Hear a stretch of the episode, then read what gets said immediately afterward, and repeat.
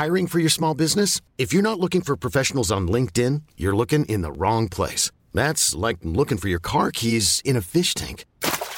LinkedIn helps you hire professionals you can't find anywhere else, even those who aren't actively searching for a new job but might be open to the perfect role. In a given month, over 70% of LinkedIn users don't even visit other leading job sites. So start looking in the right place. With LinkedIn, you can hire professionals like a professional. Post your free job on linkedin.com slash achieve today. Salut, c'est Victoire Tuaillon. Ces derniers mois, avec mon équipe, on a travaillé sur une série exceptionnelle. Ça s'appelle 20 milieux sous ma chair. L'autrice, Caroline Potier, a exhumé des cassettes audio qu'elle enregistrait pour sa meilleure amie lorsqu'elles étaient ados et qu'elle traversait l'enfer, les violences que lui infligeait son père. À partir de son histoire, Caroline Potier, devenue journaliste, a mené l'enquête. Comment on pourrait éradiquer l'inceste?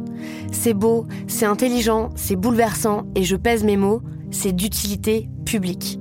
Pour continuer à sortir de l'océan du déni, écoutez 20 milieux sous ma chair, dans le cœur sur la table.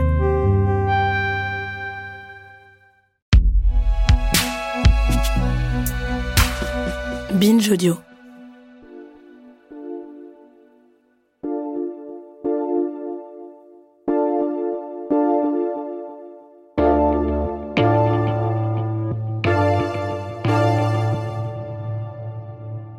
Salut, c'est Thomas Rozek.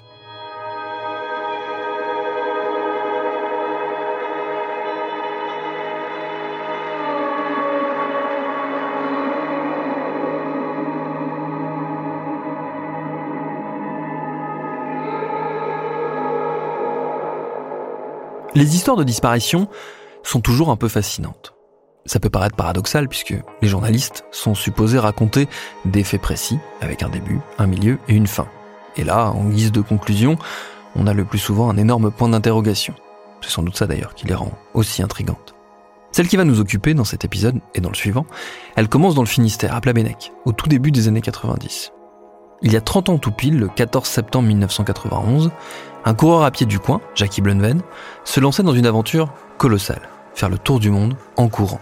3 ans, 50 000 km, 60 pays, un projet un peu dingue.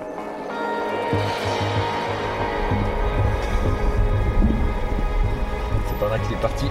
Ouais, là on est sur la route qu'il a pris pour, euh, pour démarrer. Ouais. Tu cours par là toi des fois? Ah oui, Ça moi, je cours voit là partout, en fait. Bien sûr, je- c'est un de mes. Enfin, j'adore courir par là, souvent j'ai un circuit. Là. Et tu penses à Jackie quand tu passes par là? Euh, bien sûr, à chaque fois qu'on court en fait. C'est fois que tu cours? Oh non, Ah mais ouais? bon, euh, sur les longues distances, oui, je, me, je me demande à chaque fois si. euh, Qu'est-ce qu'on ferait quoi Ouais. Jackie Blunven, pour moi, c'est longtemps resté une photo. Celle d'un gars souriant, un peu dégarni, élancé, avec un t-shirt au nom de son association, Courir le Monde. Une photo dans les journaux, dans des articles qui se posaient tous la même question. Qu'est-ce qui lui est arrivé à Jackie? Et où a-t-il bien pu passer? Looking for Jackie, épisode 1. Bienvenue dans Programme B.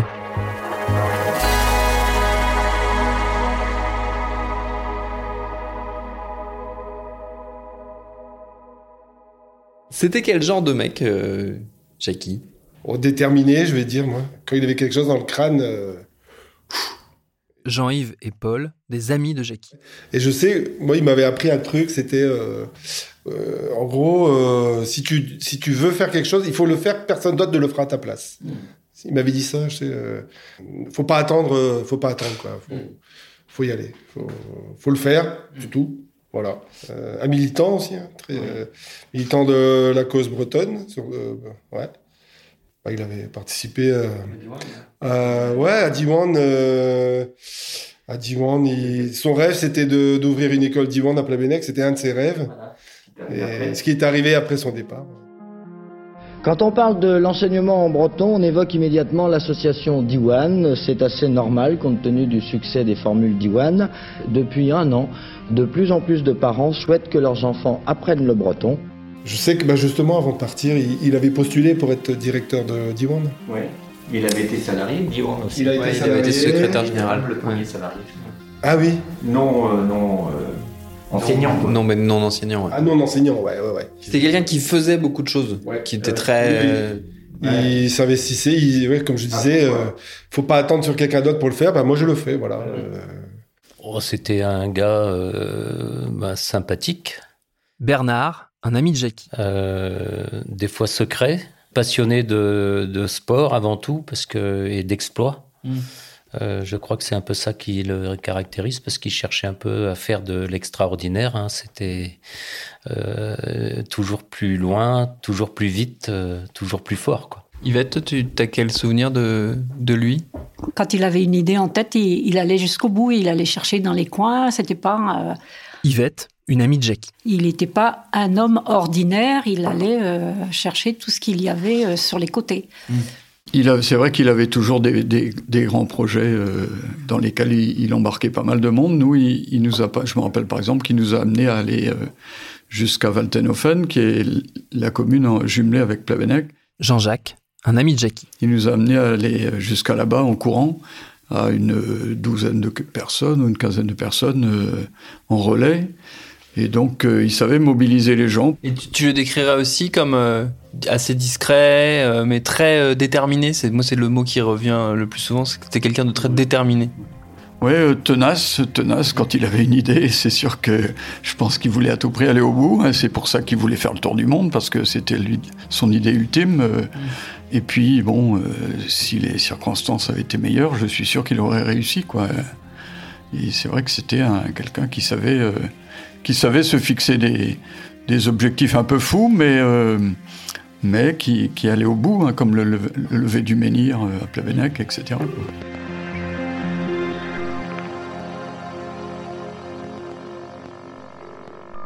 Nous allons revenir à des préoccupations euh, beaucoup plus terre à terre avec ce qui s'est passé en Bretagne.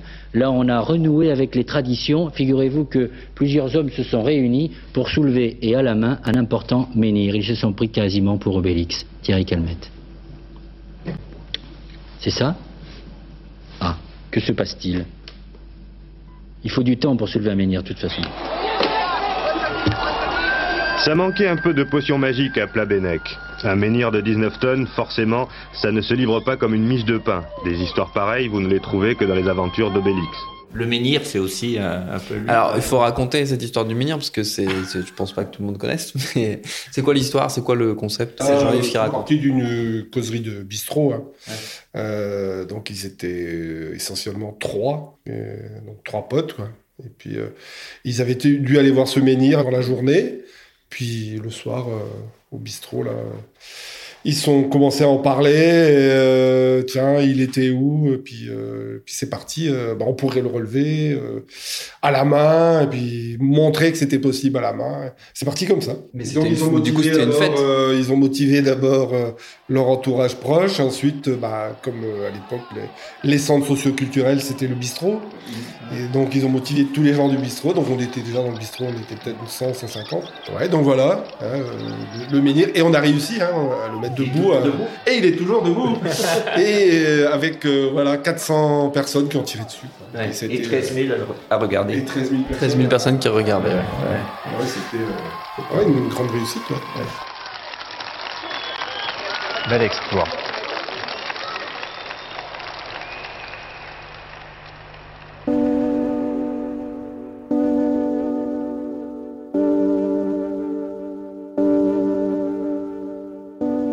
Et en termes de façon d'être, il était comment euh, Nature Nature ouais. Ah oui, nature. Nature, mais discret, oui. Discret, je crois que c'est un bon mot qui le. Ouais. Discret, nature, après. Christian et Marie-Jo, le frère et la sœur de Jackie. Timide par certains côtés. Ouais. En fait, j'avais l'impression qu'il était à la fois un peu ouais, réservé, timide, mais aussi très très sociable parce que il était dans plein d'assauts, Ah oui, plein de, ah oui, il avait plein de potes. Ah oui, C'était pas avait- quelqu'un de renfermé pour le coup, quoi. Ouais, et puis il avait des valeurs, donc tout ce qui était breton, pour lui c'était super important. Ben, il y a eu Diwan, il y a eu plein d'associations tout autour, mais qui en fait avaient le même but de promouvoir la, la culture bretonne, et pour ça il était prêt à tout, donc comme l'histoire du menhir. C'est vrai qu'au début ça faisait peur, hein, les gens ils disaient mais ils sont fous quoi, ils sont fous. Et en fait ils l'ont fait. voilà. Et Diwan pareil. Donc au début, euh, euh, c'est quoi cette, euh, cette idée de faire des écoles en breton euh, Et il y avait aussi euh, autour de lui, euh, à Plabennec, euh, une, un certain enthousiasme. Enfin, il y avait beaucoup une vie associative hyper forte et tout. Il y avait aussi ça, quoi. Oui, et puis beaucoup de gens qui aimaient se retrouver au bistrot. Et, et c'est de là, c'est des, des, soirées à rallonge que viennent aussi les, les, les, idées. les plus farfelues, donc, euh, et qui aboutissent après à ce qu'on sait. Donc, euh, mais bon, oui, il était très à l'aise au bistrot. Et puis il avait même appris les danses bretonnes, alors que c'est pas, c'était pas du tout le côté, c'était pas du tout le danseur autrement, mais bah, toujours pareil pour. Euh, il aimait aller au Fest-Noz. Ouais. Voilà. Il faisait quoi dans la vie? Il bossait dans un cabinet d'expertise comptable. C'était un, vraiment pour lui ça c'était un gagne-pain. Il aimait pas ça fondamentalement. Puis après ouais. il y avait tout le côté sportif. Ouais, le sport c'était vachement important dans sa vie. Ah oui, ah oui, mais ça aussi c'était pareil. Il fallait aller au bout. Ouais. Voilà, il avait ce côté. côté euh...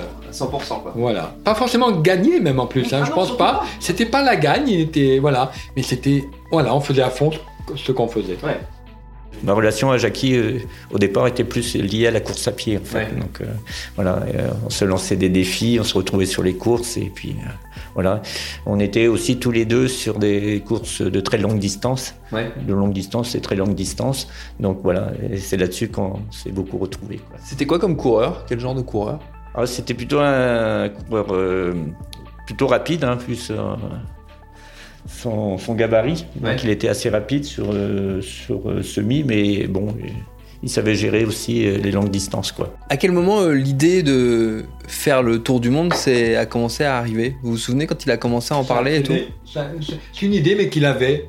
Il en avait parlé, mais ouais, 5, 6, peut-être 10 ans avant. hein. C'était un rêve, quoi. C'était un truc. euh, Voilà, puis après, il a commencé à faire certaines courses. hein.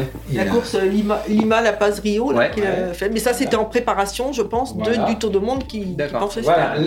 là je pense qu'il voulait se prouver qu'il pouvait le faire ou quelque chose comme ça. Je pense qu'en lui-même c'était ça.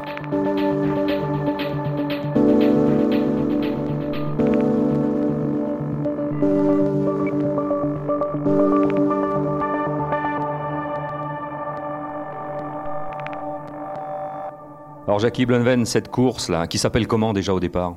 Lima, La Paz, Rio. Ils ont appelé ça la deuxième édition parce qu'ils avaient fait une, re- une reconnaissance du parcours l'année dernière. Archive Radio Bretagne Ouest, 1989. C'est du tourisme, c'est du sport, c'est du sport et du tourisme, c'est un peu les deux, c'est la balade. Qu'est-ce qui fait qu'on part là-bas? C'est d'abord présenté comme du sport. C'est beaucoup de l'aventure, pas trop du tourisme parce que donc le principe d'une course de relais veut que on, on participe toujours à la course et on n'a pas beaucoup de temps libre pour aller à droite ou à gauche, euh, voir un village ou rester traîné dans, un soir. Des fois on a envie pourtant. Ah ben disons que c'est ce que pouvaient faire tous les journalistes, les accompagnateurs, les, les médecins, mais nous les coureurs, ben on est obligés de toujours continuer notre route. Moi, je me rappelle, euh, en fait, euh, j'avais en, en 91, donc c'était bah, l'année de son départ, au, au printemps, on avait s'était lancé un défi tous les deux, à savoir faire le canal de Nantes à Brest, Ouais. euh, d'un bout à l'autre, à peu près en six jours. On faisait une étape tous les jours, à peu près de 60, 70 kilomètres, quoi. Et donc, euh, lors des soirées, ben, on faisait les pauses, ben, il nous avait parlé de ce projet qui partirait, quoi. Oh, nous, on a dit, bah, Jackie, t'es sûr? Il a toujours plein de projets.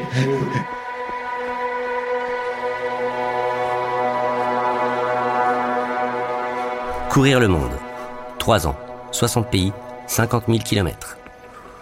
Vous voulez apprendre la géographie vous-même ou à vos enfants Enrichir vos collections de timbres Vous informer sur tel ou tel aspect d'un pays ou d'une population Suivre des aventures, des rencontres? Je pars en courant de Brest en septembre 1991 avec mon sac à dos et je devrais être fin 91 en Turquie en passant par les Alpes, le Danube, la mer Noire et Istanbul. En octobre 92 au Japon, par l'Iran, l'Inde, la Thaïlande et la Chine d'où je prendrai l'avion à Shanghai. Avion de Sapporo à Vancouver au Canada. Novembre 93 en Uruguay par les USA, l'Amérique centrale et les Andes. Avion de Montevideo au Cap. Octobre 94, retour à Brest en passant par le Kilimandjaro, en remontant le Nil, en traversant le Maghreb et la péninsule ibérique.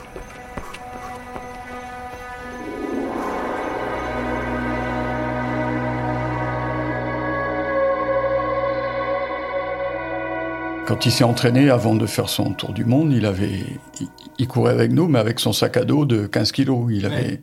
pendant plusieurs mois, il avait, il faisait tout avec son sac à dos de 15 kilos euh, pour s'habituer, quoi. Là, le sac à dos, c'est un truc qui est revenu plusieurs fois. Est-ce que vous savez ce qu'il y avait dedans?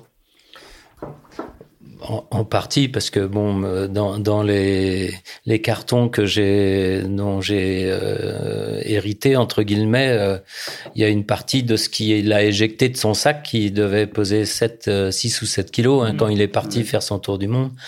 Et il s'est rendu compte qu'il y avait des choses qu'il y avait dedans qui, dont il n'avait pas besoin. J'ai notamment un, un, couteau, des, un poignard, des médicaments. Voilà, il avait vraiment le strict nécessaire dans son mm. sac et les couvertures de survie également. Jusqu'au dernier moment, il a hésité à, à partir. Euh, Qu'est-ce qui le faisait hésiter? Oh, Je pense que c'était le un peu euh, peut-être que pour lui déjà il savait que c'était un c'était pas n'importe quelle course que ça allait durer avec tous les aléas qu'il y avait sur euh, sur le circuit.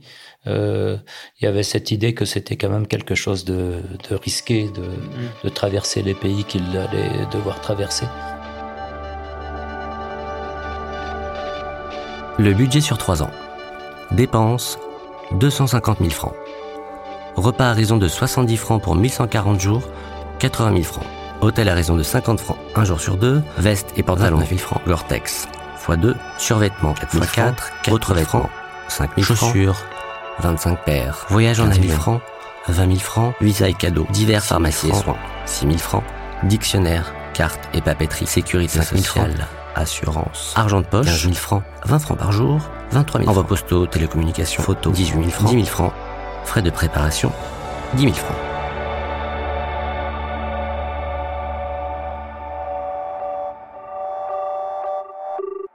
Quand on regarde les choses, son budget, il n'a rien à voir avec ce qu'on voit en sponsoring actuellement. Hein. C'était euh, quelques milliers d'euros. En fait, à l'époque, il n'y avait pas les euros, c'était toujours en francs. Mais et euh, avec euh, des, un système assez original en fait de cartes postales. Ouais. Et il avait peut-être une 150 ou 200 abonnés, je me rappelle plus le chiffre exactement auprès de qui euh, il amenait des cartes postales régulièrement et ces gens avaient contribué et donc euh, avaient versé une certaine nobole qui finançait euh, son programme. Et il a envoyé régulièrement des courriers. Voilà, et on a gardé un certain nombre de, de ces cartes un peu qu'il a que on avait récolté un peu pour faire un peu l'enquête quand au moment de sa disparition. Mmh. Mmh. Et euh, donc euh, voilà, c'était euh, aussi beaucoup les écoles qui étaient abonnées. Et donc il y, avait des élèves qui suivaient son parcours, ça servait un peu de cours de géo amélioré quoi. Tout à fait. Ouais, oui, c'était surtout aussi avec des écoles d'Iwan et mhm. quand il a commencé à parler, c'est que quelques mois avant. mais c'est venu très vite en fait. En fait, je pense qu'il a tout préparé, tout cogité tout seul. Et un beau jour, il a annoncé qu'il partait trois mois après. Mhm. Mais par contre, il est parti. Bah, après, bah quand, il a, quand, il a annoncé, tout ça, il y a eu des réunions d'organisation avec des copains, tout ça. Je me rappelle avoir été. Il avait fait un repas chez lui euh, un mois avant. Euh, euh, avec les, copains, voilà, avant de partir, quoi, pour, voilà. Et puis après, je me rappelle évidemment du départ, puisque le départ avait lieu du bar que je tenais, ouais. à la gare, et donc, bah, avait tout le monde qui avait, à la, à le soutenir ce jour-là. Euh, voilà. C'était quoi l'ambiance sur place ce jour-là dans, dans, dans, le bar? ah, C'était sympa. Et puis on s'est retrouvés, on euh, du côté de l'opérette, non, pour pique-niquer. Pour certains, oui. certains l'ont accompagné un petit peu, d'autres l'ont accompagné plus loin sur le canal de Nantes à Brest. Euh, voilà. Ça c'est le départ. Ah, ça c'est son départ? Ouais. Et moi je suis là, tiens. T'étais là. Ah oui. Et ça c'est lui. Est-ce qu'on peut juste décrire sur la, sur la photo où on le voit partir comment il est comment il est habillé? Parce que ah euh, c'est assez marquant euh, sur, la, sur la photo. Euh. il est en short. Il est en short déjà. donc en short qui représente le drapeau breton. Hein, et donc t-shirt, des t-shirts qu'on avait imprimés à l'époque, Courir le Monde. Hein, on avait créé une association. Parce que donc il y avait une association derrière sa, sa course à travers le monde. Ouais, ou un comité quoi. il y avait une certaine émotion. C'était ouais, c'est Paul, c'était une. Tu te souviens bah, un peu de cette journée-là? Oui, ben là on a une photo qui rappelle donc euh, ben, il avait Jackie avait placé son départ donc euh, quand même euh, il s'était rapproché des écoles d'Yvonne pour ça et donc il y avait beaucoup d'enfants de d'écoles des écoles bretonnantes donc qui ont qui l'ont accompagné sur les premiers kilomètres quoi. Ouais. Et donc après ben, tout le monde se posait des questions. Parce que oui, s'il arriverait à le faire. On savait qu'il savait faire beaucoup de kilomètres. On l'avait fait aussi ensemble beaucoup de kilomètres auparavant. Donc on, on a, toujours couru. Donc, euh, voilà. Toi, t'es en tenue de, sur la photo, là, t'es en tenue de course à pied aussi. T'as couru avec lui au début? Oui, oui, j'ai couru, euh, je me rappelle, j'ai couru ce jour-là quelques kilomètres, hein, euh, peut-être une dizaine, une quinzaine, mais j'ai fait le lendemain et on était du côté de, de Carré. On a fait des. Une, la deuxième étape J'ai fait, la, fait la fin de sa deuxième étape à Carré. Et voilà. Et, je me rappelle, on est allé boire un coup. Et puis après, il est, après, il est reparti euh, le lendemain, quoi. Voilà. Et donc, il allait aussi. Euh, bon, il voulait faire des rencontres. Hein, euh, ouais. il avait prévu ces étapes chez qui il allait partout et tout? Oh, Non, non, c'était. Ben, son programme était. il savait qu'il allait s'adapter en fonction de la météo, des, oui, des... paramètres. voilà. Donc,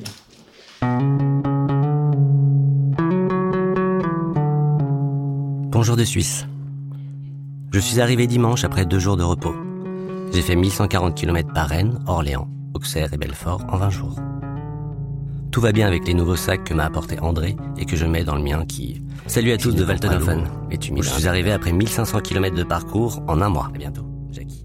Finalement, j'ai dû refuser de monter dans neuf véhicules.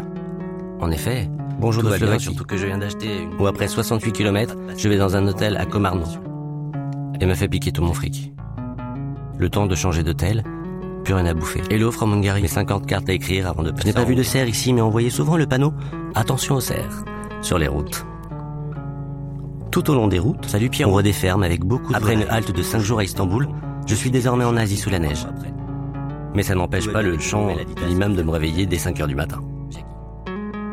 La mosquée bleue est la plus grande d'Istanbul. Je l'ai visitée. C'est grandiose, mais pas très fin. À Istanbul, le nombre de mosquées est très impressionnant.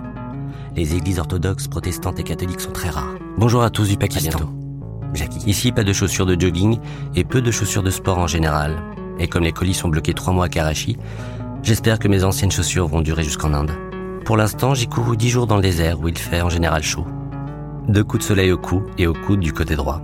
Car comme je vais à l'est, j'ai le soleil du sud à droite. La route n'est pas très bonne mais pas trop difficile même si j'ai couru entre 1000 et 2000 mètres d'altitude. Pas de bobo pour l'instant. Kenavo, Jackie.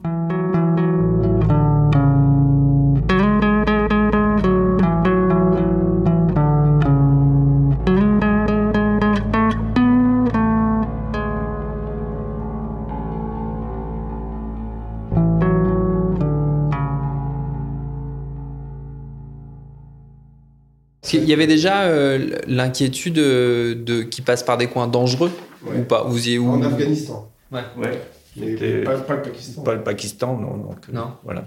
Il avait aussi préparé un peu tout ça, quoi. Je veux dire, le fait qu'il puisse ne pas revenir, hein, je oui, pense. Oui, oui. Je me rappelle, il avait distribué ses, ses CD. moi, il... Et, euh, un CD, toi? Ouais de Johan Wernick. Il m'a dit, tiens, je te donne ce... Parce qu'il a distribué... Euh... J'ai rien eu. T'as rien eu oh. 30 ans après, j'apprends des choses encore. non, mais je te jure, il avait distribué ses... le peu de CD qu'il avait, dont moi j'ai eu un. D'accord. Ouais. Ouais, ouais. Mmh. Euh, plus ou moins anticipé. Après, on interprète comme on veut, mais. Oui, ouais, ouais. mais parce que vous en aviez discuté avec lui de dire attention, il y a des coins, euh, c'est pas dingue. Euh... Moi, j'ai pas parlé de ça avec lui. Ouais. Donc c'est après qu'on a pris conscience en fait aussi des bah oui. bah, que qu'il y a des, des, coins du monde qui sont un peu plus euh, oui hostiles que d'autres. Voilà c'est ouais. ça ouais. ouais. Donc mais euh, je sais que c'est vrai que ce qu'on aurait dû faire à l'époque euh, en tant que routage, c'était avertir aussi de, sa, de son arrivée dans le pays, et ce, ce qui n'était pas forcément fait euh, ah oui. au niveau des, des ambassades des déjà. Ambassades, ouais. Et c'est vrai que Bon, au Pakistan, euh, bah pas, je sais pas, mais je pense pas que c'était prévenu qu'il arrivait. Et donc, euh, et s'il avait été prévenu, peut-être qu'il l'ambassade lui aurait euh, déconseillé des zones ou ouais, aidé. Ouais. Voilà. Ouais. Mais c'est le faire. Oui, c'est facile de refaire le match. c'est facile de refaire après, évidemment. Toujours. Tout était vraiment mais programmé. Les gens avaient pris rendez-vous pour le retrouver dans, dans certains pays. Certains copains dans ses chaussures. Il avait prévu de les retrouver dans les ambassades, les consulats. Donc à tel moment, ses chaussures seraient, seraient foutues. Donc, tac, tac, tac. Il avait, une fois de plus, il avait tout planifié. Ouais. Sauf Un Français a disparu au Pakistan. Jackie Bleven n'a donné aucune nouvelle de lui depuis le mois de février 92. Jackie Bleven, le marcheur plabénécois parti pour un tour du monde, a disparu au Pakistan au mois de février.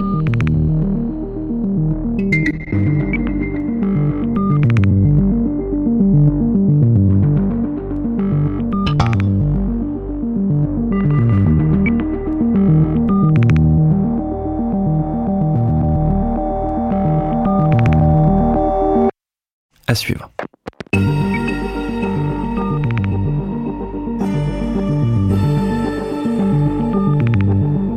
Et tes projets, t'a- t'en- t'envisages de refaire d'autres courses de ce style-là, le Dakar-Gao, là, ou Gao-Dakar Non, ça te dit rien? Ça te frétille pas dans les mollets?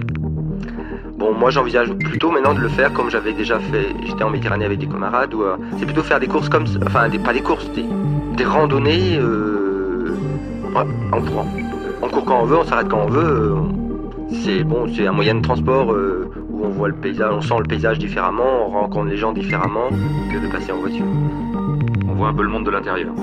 De l'intérieur, je sais pas, mais déjà on le voit moins vite. Donc nous on a plus de temps, on décide de prendre le temps. Je crois que c'est plutôt comme ça que je, les courses comme ça que je chercherai à faire à partir de bientôt.